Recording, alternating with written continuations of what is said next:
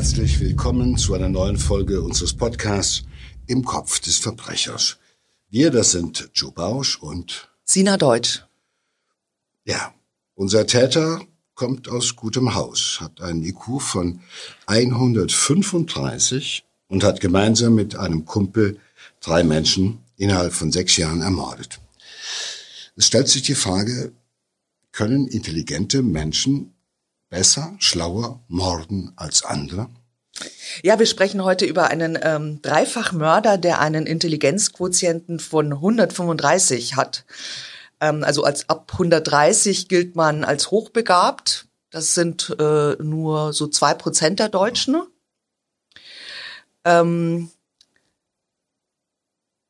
ja, und du wolltest eigentlich sagen, wir, ähm, ja, Joe. Wir gehören beide dazu, Sina. Das ist schon mal gut. Also ich 80, du 80, 160.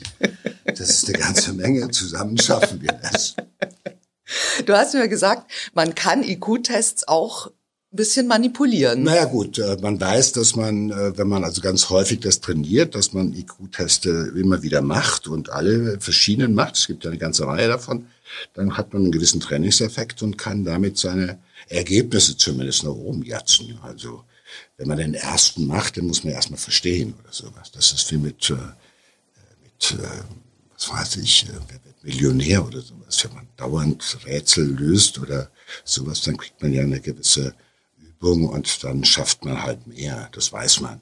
Aber es ist es gibt ja viele, die sagen, IQ-Teste sind nicht aussagefähig. Es werden ja manchmal IQs gemessen in der Größenordnung von 160 oder mehr. Und äh, wenn man genauer hinguckt, ist das nicht belastbar.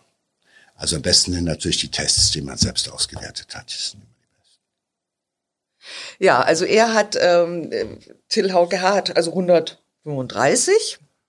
Der ist schon ähm, intelligent, sehr intelligent, weil er es tatsächlich geschafft hat, äh, innerhalb von sechs Jahren drei Menschen äh, zu töten, zusammen ja. mit, mit einem äh, Kumpel von ihm. Wobei es gibt auch wenige Intelligente, die schaffen, einfach äh, zehn Menschen zu töten innerhalb von zwei Jahren. Also das, glaube ich, ist so nicht. Ich finde, es wird immer äh, dann in der Presse erwähnt, dass jemand hochbegabt ist oder besonders intelligent ist, weil es so selten ist unter den Straftätern. Ja, die meisten Straftäter sind halt nicht so klug. Viele sind tump und eher doof. Ja, und wenn es dann mal darunter einen Intelligenten gibt, dann steht das immer auch in der Presse. Und äh, ich glaube, von den vielen tausend Straftätern, die ich gesehen habe, waren die meisten halt eben, sage ich mal, durchschnittlich intelligent. Einige waren besonders klug oder raffiniert, aber auch einige waren wirklich strunzend dumm, das muss man sagen. Ja, ich meinte auch gar nicht, Joe, dass, äh, dass es so intelligent von ihm war, diese äh, drei Menschen zu ermorden. Äh, intelligent war es insofern, dass er ähm, es geschafft hat, eigentlich nur durch einen kleinen Zufall aufzufliegen. Also er wäre fast ungestraft davon. Gekommen. Also du sagtest, er hätte beinahe ein perfektes Verbrechen oder vielmehr sechs äh, äh, perfekte Verbrechen. Nee, drei Menschen hat er getötet. Also, ja. dass er dreimal ein perfektes Verbrechen hätte verüben können. Und die Frage ist, äh, ob Klugheit äh, oder Intelligenz vor Strafverfolgung schützen kann, dass man halt eher die Chance hat, davon zu kommen. Äh, ich glaube, es ist, ähm, es kann ja nicht schaden, wenn jemand klug ist. Wie immer im Leben. Es schadet nicht, wenn man besonders Wissen hat und äh, erfahren ist oder ähm, eine schnelle Auffassungsgabe hat. Auch bei Verbrechen ist das nicht schlecht.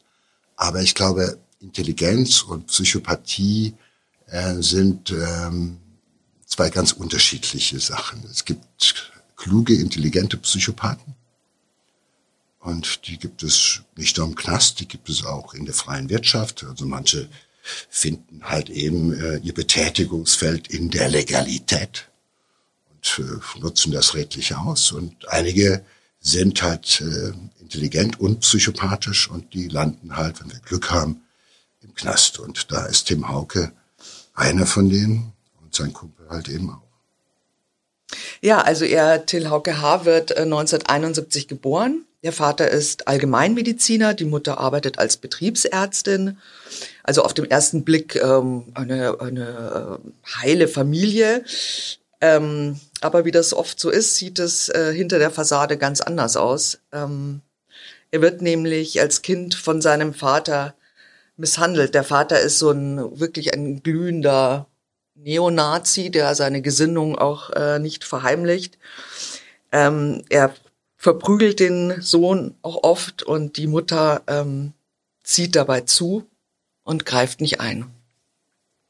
Ja gut, da kann man schon mutmaßen, wenn äh, frühe Gewalterfahrung da ist, Vernachlässigung, äh, äh, die Gewöhnung an Gewalt als Lösungsmittel ähm, bei familiären Konflikten schon, wenn das äh, angenommen wird, äh, es gibt immer auch eine, eine lustvolle Attitüde bei all dem, was auch die missbrauchten Opfer erleben, dann kann man schon vermuten, dass hier so, sage ich mal, der Ursprung gelegt worden ist für so eine äh, psychopathische Entwicklung.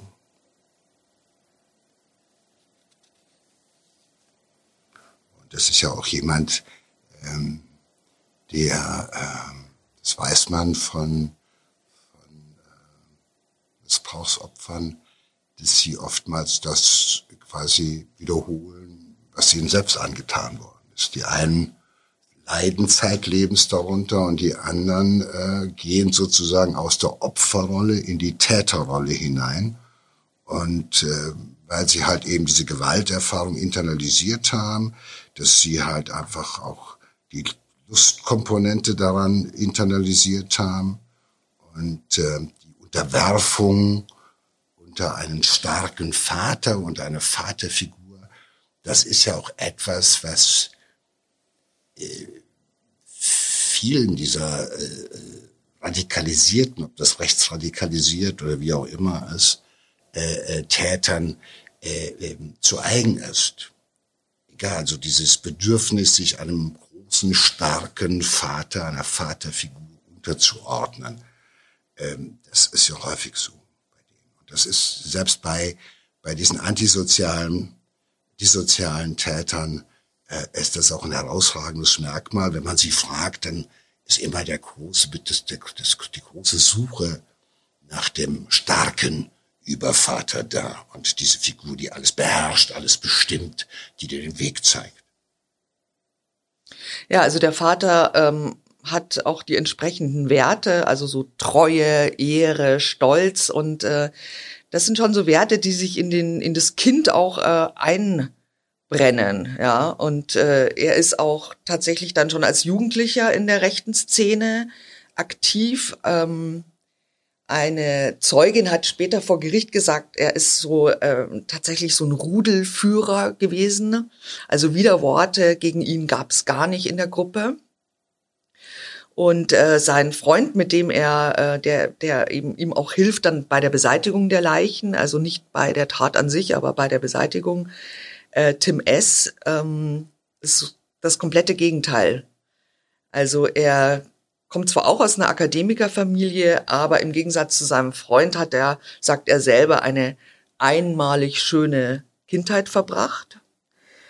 Ähm, er studiert BWL, ähm, bricht aber ab, will an Geld kommen, funktioniert irgendwie alles nichts, aber dann lernt er eben Till Hauke Haar kennen.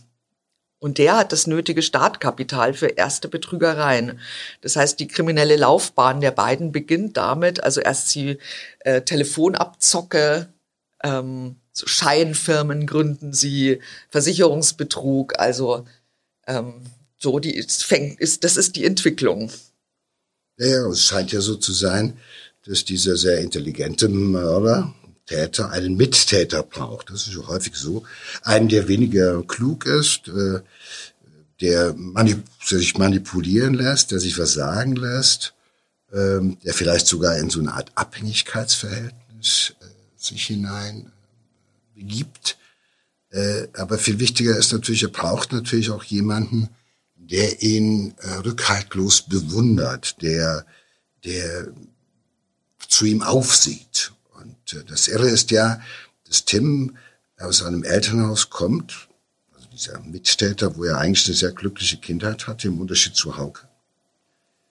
aber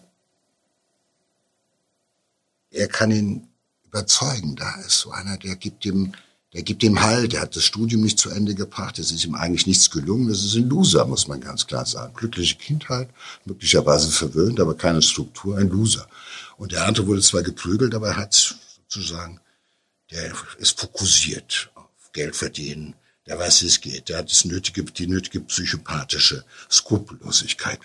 Und insofern ist das the Leader of the Gang. Der geht voran, der Rudelführer. Und dieser Tim ist von dem, was Hauke macht, halt ihn auch überzeugt. Ist, und wenn er ihn anschaut, dann kann er sich selbst auch äh, wieder groß fühlen und wertgeschätzt fühlen, weil er ist sozusagen der, ja,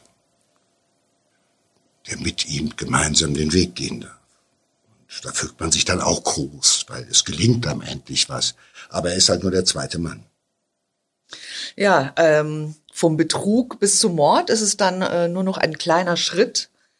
Äh, das erste Opfer ähm, von Till ist ähm, ein 21-jähriger Asylbewerber, Shiva.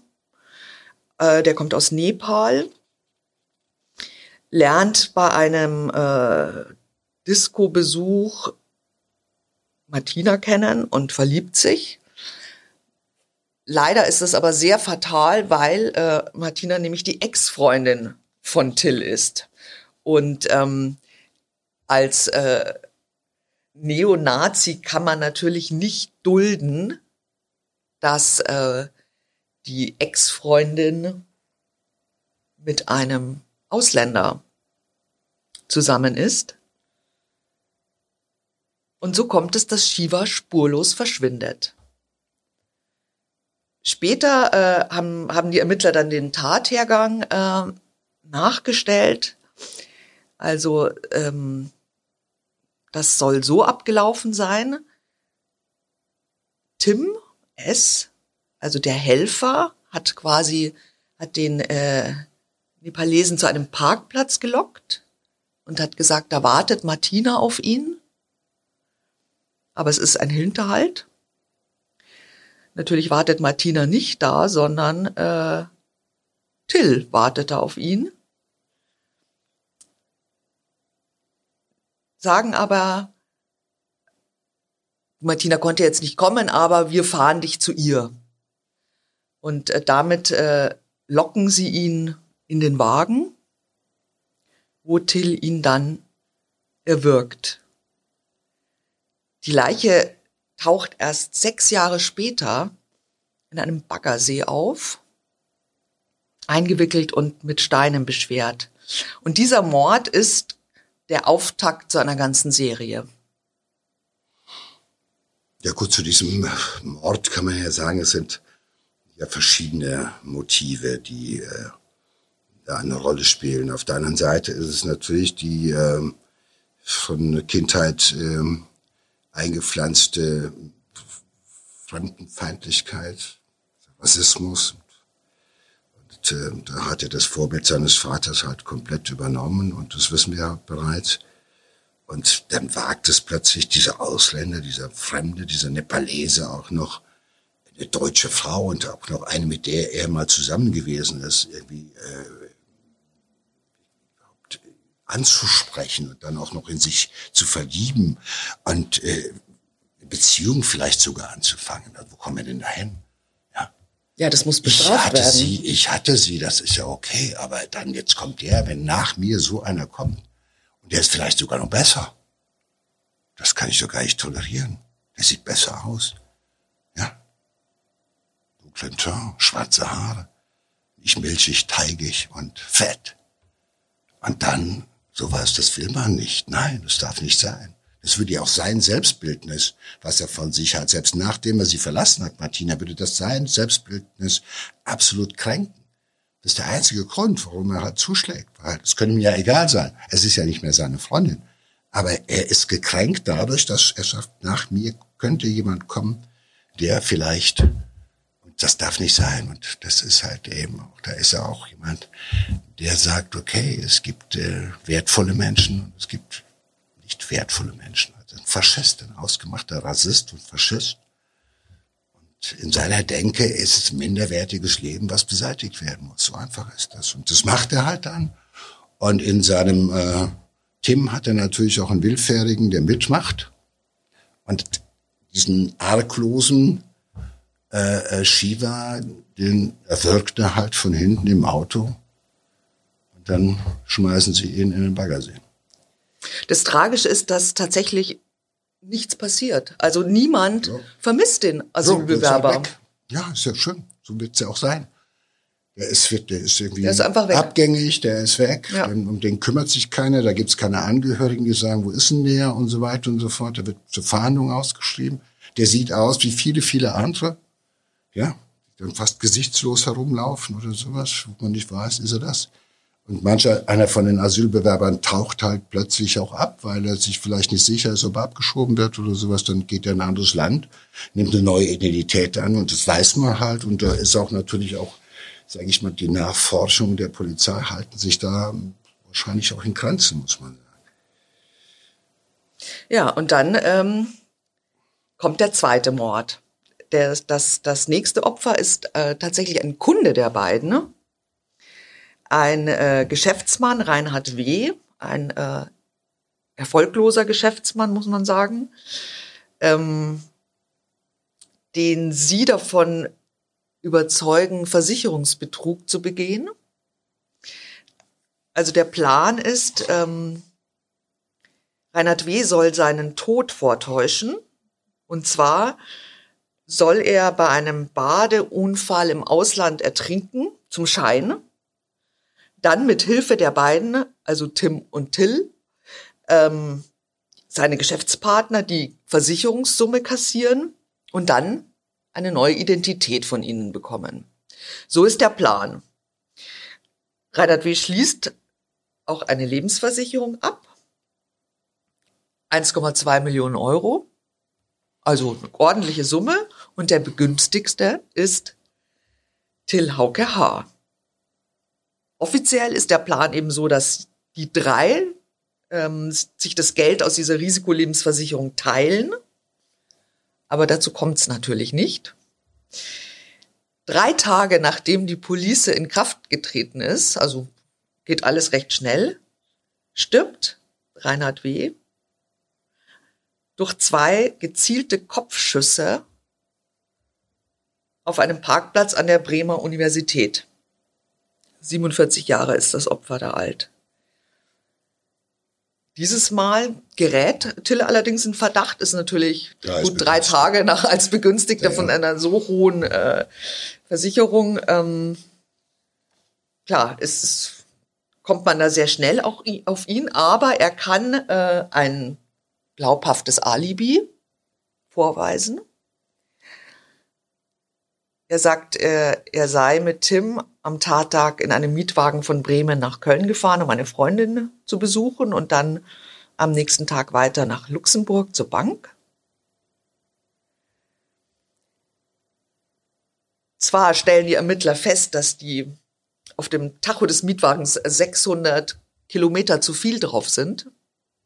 Also das wäre quasi genau die Strecke Köln-Bremen hin und zurück. Also das kann man nachweisen, dass sie irgendwo hingefahren sind, aber es reicht nicht für eine, für eine Anklage. Das heißt, ähm, ihm passiert nichts, seinem Helfer auch nicht. Allerdings äh, kassiert er nicht die ganzen 1,2 Millionen, äh, sondern er bekommt nur 80.000 Euro aus der Lebensversicherung. Die, die, Versicherung zahlt das nicht aus. Ähm, weiß nicht mehr genau, ich glaube, die, die, äh, der Verstorbene hatte die Police in der Agentur äh, deponiert oder so. Irgendwas war da auf jeden Fall. Hat er nicht das ganze Geld bekommen, aber ähm, 80.000 ist ja jetzt auch nicht schlecht und ist noch ein willkommener Zuschuss für die Familienkasse.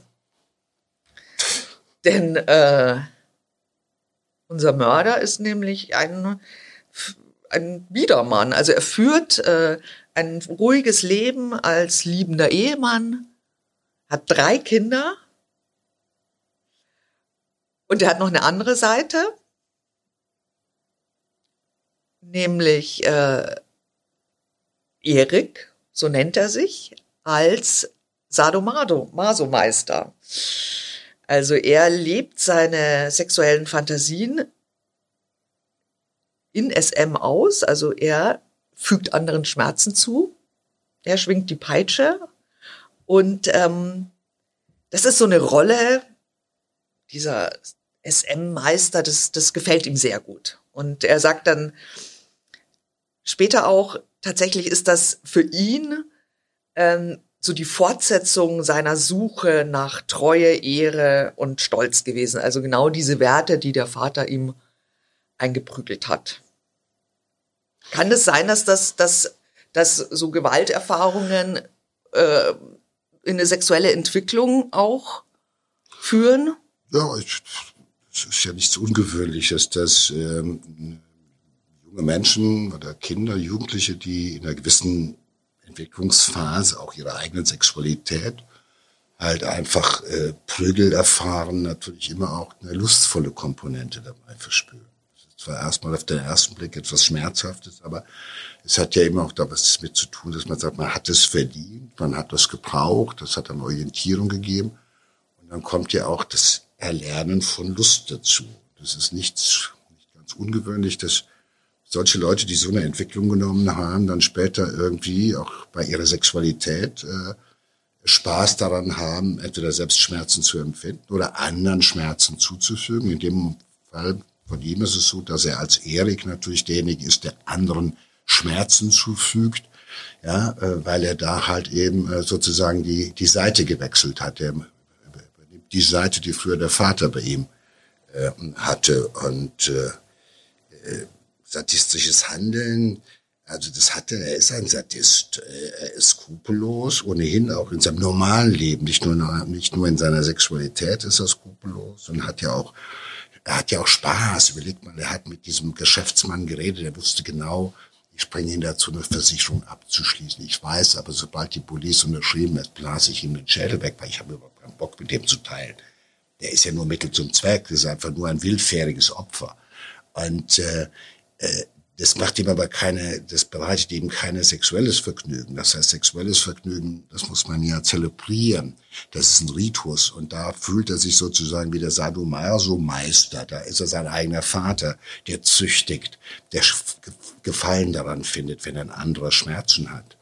Und ähm, das ist äh, für ihn halt einfach mit, mit Lust verbunden. Das liegt alles beieinander. Und es ist ja gerade auch so, dass äh, es ist ja nicht nur so, dass Dumme irgendwo im, SM ihre, ihre Lösung suchen oder ihre sexuelle Orientierung finden, weil im Endeffekt das sozusagen die Begrenzung des Intellektes ist, das Zuführung von archaischem Schmerz. Und äh, der ist natürlich ein kluger Mann und ist auch vor allem ein sehr arroganter, von sich eingenommener Mensch und, und von sich überzeugter. Und da äh, schafft er sich natürlich als SM-Meister äh, seine Welt, in der er seine Sexualität ausleben kann. Ja, und äh, es kommt noch besser. Er eröffnet nämlich ein Bordell. Und in seinem Bordell äh, trifft er natürlich dann auch auf Gleichgesinnte und äh, es gibt ein Hinterzimmer, in dem äh, eben diese sehr brutalen Sexfantasien ausgelie ausgelebt werden.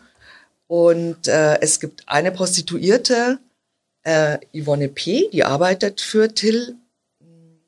Allerdings verliebt sie sich in ihren SM-Meister und will diesen ihren Herrn erobern. Und das ist äh, keine gute Idee.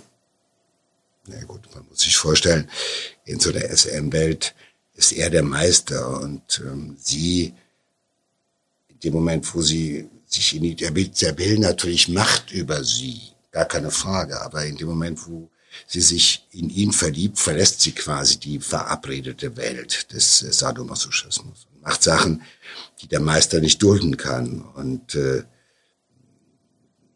Sie entscheidet einfach von sich heraus, also ohne ihn zu fragen, darf ich das oder sowas. Sie entscheidet sich halt eben auch, sich in ihn zu verlieben. Obwohl der Meister das erstmal zulassen muss, nach den Regeln, die er kennt. Und äh, das darf nicht sein. Also äh, das ist, das, damit wird sie ja unkontrollierbar. Emotionen sind ja etwas, was der Meister kontrolliert. Jede Emotion. Die positiven, die negativen, die Ablehnung, die Zuwendung. Das ist ja alles, was er beherrschen will. Es geht ja nicht um das Schlagen, sondern es geht ja um Beherrschung. Maximale Beherrschung geht es ihm. Und äh, dem Moment, wo sie sich in ihn verliebt, das unkontrolliert tut, also nicht auf das Go des Meisters wartet, wird sie nicht mehr kontrollierbar. Und ich glaube, das ist der eigentliche Tabubruch gewesen, nicht, dass sie sich ja die Art, wie dass, dass sie sich in diesem Zusammenhang dieses dieser dieser sexuellen Spielerei oder dieses sexuellen Spiels, was für ihn ja kein Spiel ist, äh, äh, begeht sie einen Tabubruch dass sie es wagt, gegen seine Vorgaben zu verstoßen. Und das muss sanktioniert werden. Das muss bestraft werden. Und das ist auch bei ihm natürlich auch so. Das darf man nicht vergessen. Es ist ja jemand, der macht es nicht als Spiel. Bei ihm ist es eine Obsession. Das heißt, äh, anders als im normalen sadomasochistischen Sexspiel, wo jemand signalisiert aus, jetzt ist gut und wird ein Codewort gewählt, wenn das gesagt wird, hört es auf.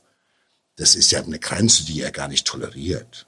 Und ich gehe auch davon aus, dass er irgendwann natürlich auch diese Tötungsfantasie hat, weiterzugehen, nicht zu stoppen, sondern die Nummer durchzuziehen bis zum Ende im wahrsten Sinne des Wortes. Ja, ja, für ihn ist es äh, aber natürlich auch eine Geschäftsbeziehung. Ne? Also ich meine, ja. sie sie arbeitet äh, in in seinem Bordell und äh, er verdient an ihr auch. Ne? Also äh, das heißt, er sieht da auch die die Geschäftsbeziehung, ähm, während sie natürlich ähm, sehr naiv ist und tatsächlich an eine gemeinsame Zukunft glaubt. Und äh, sie begeht dann einen einen ganz schlimmen Fehler, nämlich sie steht eines Tages vor seiner Tür. Also äh, vor der Tür zu Hause, wo er mit äh, Frau und den Kindern lebt. Also das heißt, sie ist sie beinahe wäre sie in diese Familienparallelwelt nee, eingebrochen. Sie bedroht, genau, sie bedroht irgendwann mal die, das sag mal, die, die, die ausgestellte Welt, die heile Welt, die Welt des Familienvaters mit den drei Kindern, also das, sag mal so, die Welt, die sein Vater ihm eingeprügelt hat. Das so so geht außen. Er läuft ja nicht im schwarzen Leder über die Straße, sondern äh, da ist er der von den Nachbarn anerkannte, der mit den Kindern, der erfolgreiche, von da, wo auch keiner weiß, dass er sein Geld in einem Puff, äh, mit einem Bordell irgendwie verdient oder sowas, das wird abgespalten. Und sie wechselt plötzlich die Seite und bedroht ihm in seiner Alternativwelt sozusagen. Ja? Und das kann nicht sein. Ja, und äh, für ihn, denke ich, wird es dann so der Punkt gewesen sein, wo er gesagt hat, die muss weg. Für immer. Also die äh, wird einfach zu gefährlich, die stört zu sehr. Und ähm, nachdem man ja vielleicht auch, weil man die Leiche dieses Geschäftsfreundes gefunden hat, äh, was ihn ja so ein bisschen in Gefahr auch gebracht hat, ähm, entscheidet er sich dazu, sie wirklich rückstandsfrei zu beseitigen. Er entwirft nämlich selber einen Verbrennungsofen. Also äh, er macht Skizzen und entwirft einen Ofen. Ich halte es auch für ganz brutal. Ich meine, es ist ein Neonazi, es ist ein Faschist und Rassist. Ja, der Gedanke an rückstandslose Beseitigung von Opfern äh, erinnert ja doch an andere Verbrennungsöfen. Und da ist bei ihm die Fantasie gar nicht so weit. Also da musste er keine große eigene Fantasieleistung bringen oder sowas. Da hat er einfach sich an dem bedient, was in der Wahrnehmung seines Vaters und seiner eigenen Welt als Lösung äh, eines Problems auch schon mal historisch vorbekannt ist. Ich will das gar nicht so links. Also das ist äh, schon frappierend, was hier passiert. Ja. Ähm, und er findet einen Klempner, dem er die Skizzen gibt und der soll die, diesen Ofen äh, bauen und ähm, er erzählt diesem, diesem äh, Klempner, dass er dem Ofen einen Bekannten schenken will. Ja, also ich glaube auch, dass dieses, äh, bau mir den Ofen und er weiß, was er damit machen will. Es ist für ihn ein sexuelles Vorspiel. Es ist eine Inszenierung, die er braucht, um sich auch sexuell zu befriedigen, den Ofen in Auftrag zu geben, den Ofen zu konstruieren, bauen zu lassen. Die ganze Geschichte ist ja ein Vorspiel. Es ist ein einziges Vorspiel eines sadistischen, machtbesessenen äh, Kontrollfreaks, der auch diese Inszenierung braucht, also auch diese, diese Lust dabei zu wissen, äh, weißt du, ich entwerfe schon diesen Plan und ich liebe es, wenn ein Plan in Erfüllung geht. Und ich sorge dafür, der Meister hat eine Lösung, sozusagen. Das ist, was er braucht. Und, äh, und wenn ich sie schon umbringe, dann nicht einfach so. Er will auch natürlich, selbst beim Umbringen von Yvonne S., will er sein sexuelles Vergnügen, seine sexuelle Befriedigung haben. Ja, und dieses Vergnügen beginnt äh, mit einer Fahrt nach Mecklenburg also Till H. hat äh, Yvonne P. zu einem romantischen Wochenende auf dem Land eingeladen und hat zwei Ferienwohnungen angemietet, fährt äh, mit ihr dorthin äh, in einem Transporter, sein Transporter, und auf der Ladefläche ist dieser riesige Verbrennungsofen. Überleg mal, du sitzt vorne ja. in dem Transporter mit Yvonne und hinter dir auf der Ladefläche ist bereits das mobile Krematorium. Also das hat den, man muss sich vorstellen, wie das der Mann doch ununterbrochen hatte, der doch irgendwie die Erektion in der Hose. Und dann hat die Düse nicht gezündet, ja. du verrätst hier, du spoilerst schon, ja, nämlich Präkox, tatsächlich. Präkox, äh, tatsächlich ist es so, dass er, ja. ja, also er, er, er ähm, ja, also er, er versucht, er, er probiert den Ofen dann aus. Und wie du schon verraten hast, gibt es einen technischen Fehler und es, es fehlt nämlich eine Düse. Und äh, das, das mobile Krematorium, das zündet nicht. Und äh, der Ofenbauer ähm, hat äh, dann auch vor Gericht ausgesagt, dass er wirklich mehrfach in dieser Nacht äh, bei ihm angerufen hat, weil dieser Brenner nicht gebrannt hat und äh, versucht hat, quasi das, das aus der Ferne äh, zu reparieren mit diesem Mann, der diesen Ofen gebaut hat. Ähm, und es war sehr schwierig für ihn, weil, weil er natürlich ein Laie ist und er konnte über das Telefon auch nicht jetzt sagen, was er da äh, machen soll. Im Endeffekt äh, hatte aber eine Öldüse gefehlt und er konnte auch nicht helfen. Am nächsten Morgen hat äh, Till H. aber diese fehlende Öldüse gekauft, seinen besten Freund Tim mal wieder angerufen, ihn gebeten, nach Mecklenburg zu kommen. Und er tötet Yvonne P. Und die beiden Männer verbrennen ihre Leiche. Es wird aber noch bizarrer jetzt, weil nämlich Till S., schlau wie er ist, sich auch noch ein, ein, ein Alibi verschaffen wollte. Und er hat eine Bekannte, mit der er sich ab und zu zum Sex trifft, auch noch in dieses, in diese Ferienwohnung eingeladen. Das heißt, ähm, Gut, wollte ein Alibi. Das heißt, er hat zwei Sachen, zwei Fliegen mit einer Klappe geschlagen. Erstens, er hatte eine Frau, die bezeugen wird, dass, dass er mit ihr dieses Wochenende irgendwie in Mecklenburg äh, sozusagen als Liebesdate verbracht hat. Äh, auf der anderen Seite hat ihn schon das Morden von Yvonne und das Verbrennen ihrer Leiche auch schon erregt. Das muss ja auch abgearbeitet werden. Und äh, das zeigt aber im Endeffekt äh, natürlich dieses hohe Maß an äh, psychopathischer Skrupellosigkeit. Ja, also diese junge Frau, ähm, Anja heißt sie, hat dann auch ähm, in einem Interview auch gesagt, das sind äh, sie, sie wusste das ja später, hat sie das erfahren und war natürlich auch fassungslos und meinte auch, das ist unglaublich, wenn sie sich eben überlegt, sie war die ganze Nacht mit ihm alleine und äh, hier diese, diese, diese Leiche war unmittelbar in der Nähe. Also wenn, wenn sie auch auf diesen Ofen zum Beispiel gestoßen wäre, ne, dann ähm, weiß man nicht, ob sie überlebt hätte oder ob er sie dann auch ähm, getötet hätte. Das kann ne? ich dir sagen, das hätte sie nicht überlebt, wenn sie die Leiche gefunden hätte. Sie war halt eben da, weil man sich kannte und weil er sie als äh, Alibi-Geberin brauchte, für nichts anderes. Und hätte sie davon Wind bekommen, dass nebenan die Leiche von Yvonne lag und das Tilha sie umgebracht hätte, dann hätte sie dieses Wochenende in Mecklenburg-Vorpommern auch nicht überlebt. Ja, aber so ist auch der Sex schön wie immer, sagt sie. Ja.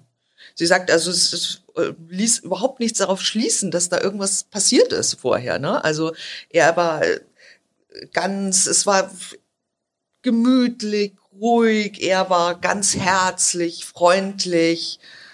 Ähm, also eine, eine unfassbare Situation auch, ne? wenn man sich das, das vorstellt. Also wie, wie grausam und infam. Also sie hat auch äh, eine Flex gesehen, ähm, also eine Kreissäge? Nee, Flex ist eine, so, ein Trenner, mit dem man also äh, Kabel oder Metall durchschneiden kann. Das ist eine, eine Trennscheibe. Das ist eine rotierende Scheibe, mit der man etwas durchschneiden kann. Das ist eine Flex. Okay. Man sagt ja, man kann was durchflexen. Ja. Das heißt, es ist ein Gerät, mit dem man große Sachen relativ schnell klein machen kann. Ja, und wir können uns auch vorstellen, was, was er, äh, was er mit der Flex da klein gemacht hat. Und äh, Anja sagt dann, also seine Geliebte sagt dann, äh, hat auch gesagt, sie hat diese Flex gesehen und hat sich hat sich gefragt, was was was will der denn damit? Sagt nämlich, Till ist einer, der hat Samthände, hat sie gesagt. Grauenvoll, ne? Naja, gut, ich äh, das glaube ich, das gehört auch dazu, dass er halt äh, diese ganze Variante durchspielen kann. Natürlich äh, ist er jemand, der auch, das will ich gar nicht äh, in Abrede stellen, auch er ist in der Lage sozusagen eine, eine normale Sexualität zu haben mit einer Frau. Aber ähm, nicht ohne das entsprechende sadistische Nebengeräusch oder ohne diese weitere Option, auch, ausgelebt werden muss. Und äh, ja, wahrscheinlich hat ihn das auch angetörnt, ne? Dieses Gefühl, so er ja, hat. Es gibt ihm doch, er ist doch, er hat das Gefühl von Allmacht. Ja. Er kann töten, er kann zuschlagen, er kann äh, zärtlich sein, er kann äh, so tun, als wäre er liebevoller Familienvater.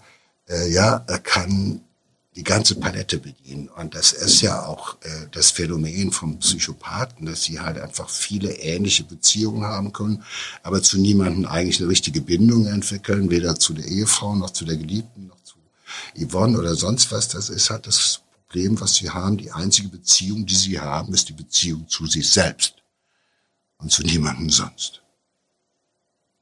Und die ganze Variante, die ganze Spielwiese sozusagen von dem Till mit den zärtlichen Händen bis zu dem Till mit der Lederpeitsche und den Nieten ist bei ihm irgendwo möglich. Das muss einem klar sein. So, die sind nicht nur monochrom. Das ist schon sehr vielfältig. Und äh, es ist ja auch das, was diese Täter auszeichnet, dass sie halt eben auch nicht der Grenze für sich sehen, die sie nicht überschreiten können.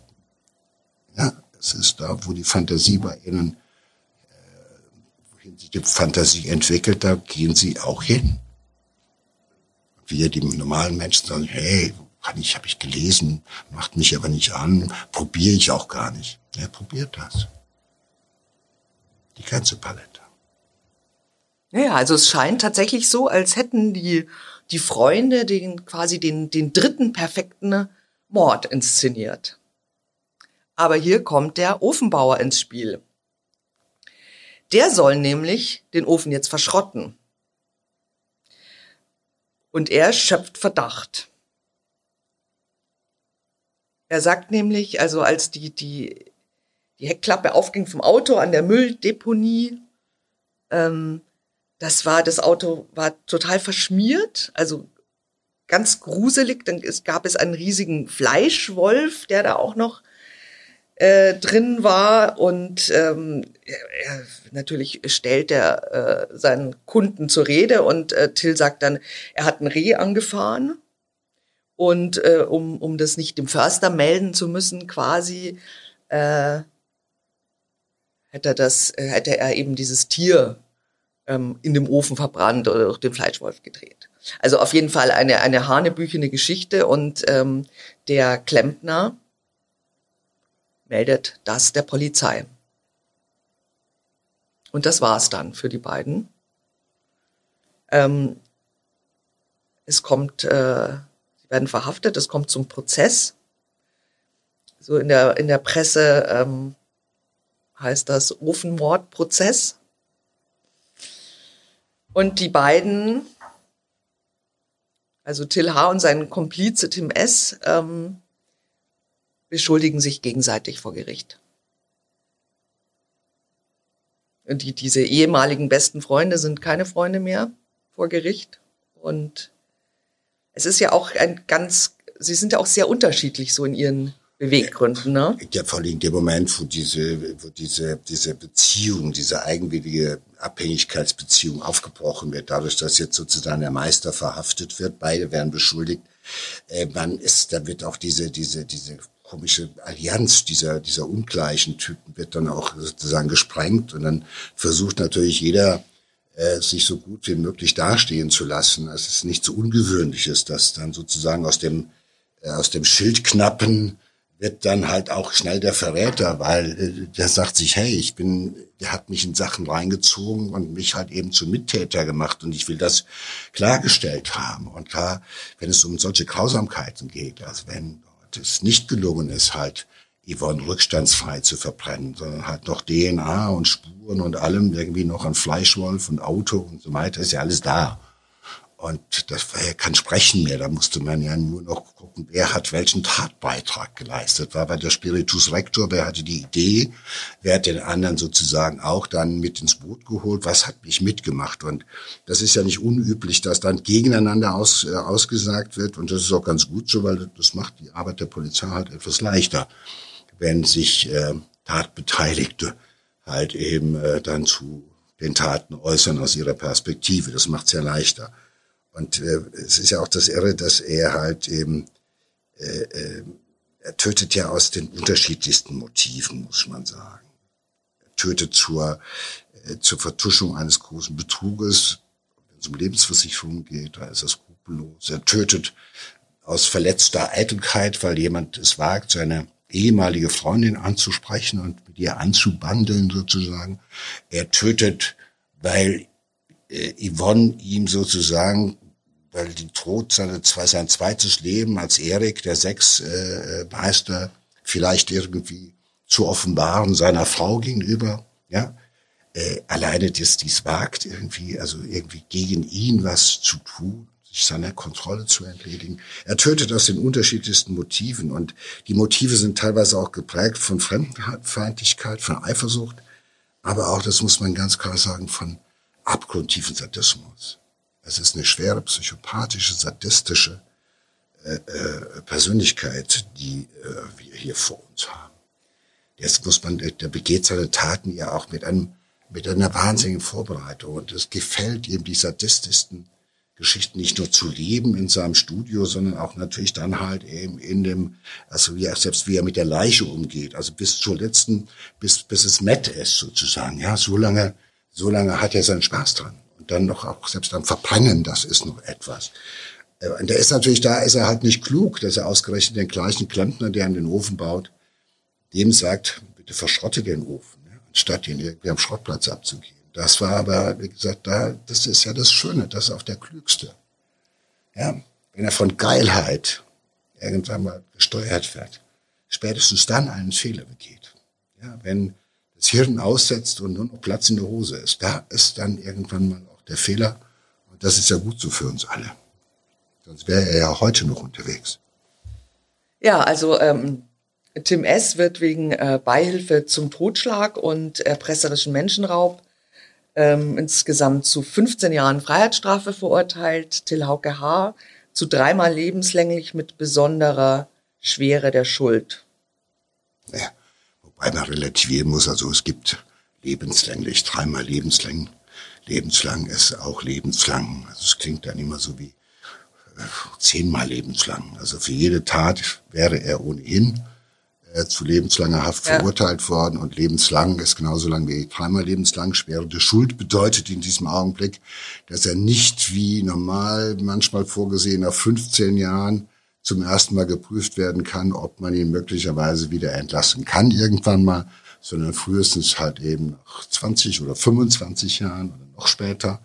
Und das ist vor dem Hintergrund dessen, was er getan hat, natürlich auch nicht mehr als rechtens. Äh, äh, äh, und es ist auch ganz gut, dass diese Figur, dieser Täter halt nicht in der forensischen Psychiatrie gelandet ist, wo man ja gerne mal als äh, kluger Perversling und skrupelloser Psychopath gerne mal genommen wird. Ja, weil man aus einem guten Elternhaus kommt, mit klugen Eltern, sondern dass man einfach sagt, das ist hier eine, eine Störung. Da ist, da hilft ja nichts. Das ist eine schwere sadistische Psychopathie und äh, da ist er im Gefängnis am besten aufgehoben. Ja, er nutzt. Weil er sich woanders auch noch inszenieren würde. Das ist so der Klassiker, der würde auch weiter. Auch im Gefängnis findet er natürlich irgendwelche Leute, die er überzeugen kann. Da gibt's wieder einen neuen Till, der eben wahrscheinlich irgendwo, äh, der sich als, äh, als ähm, äh, Diener anbietet oder sowas.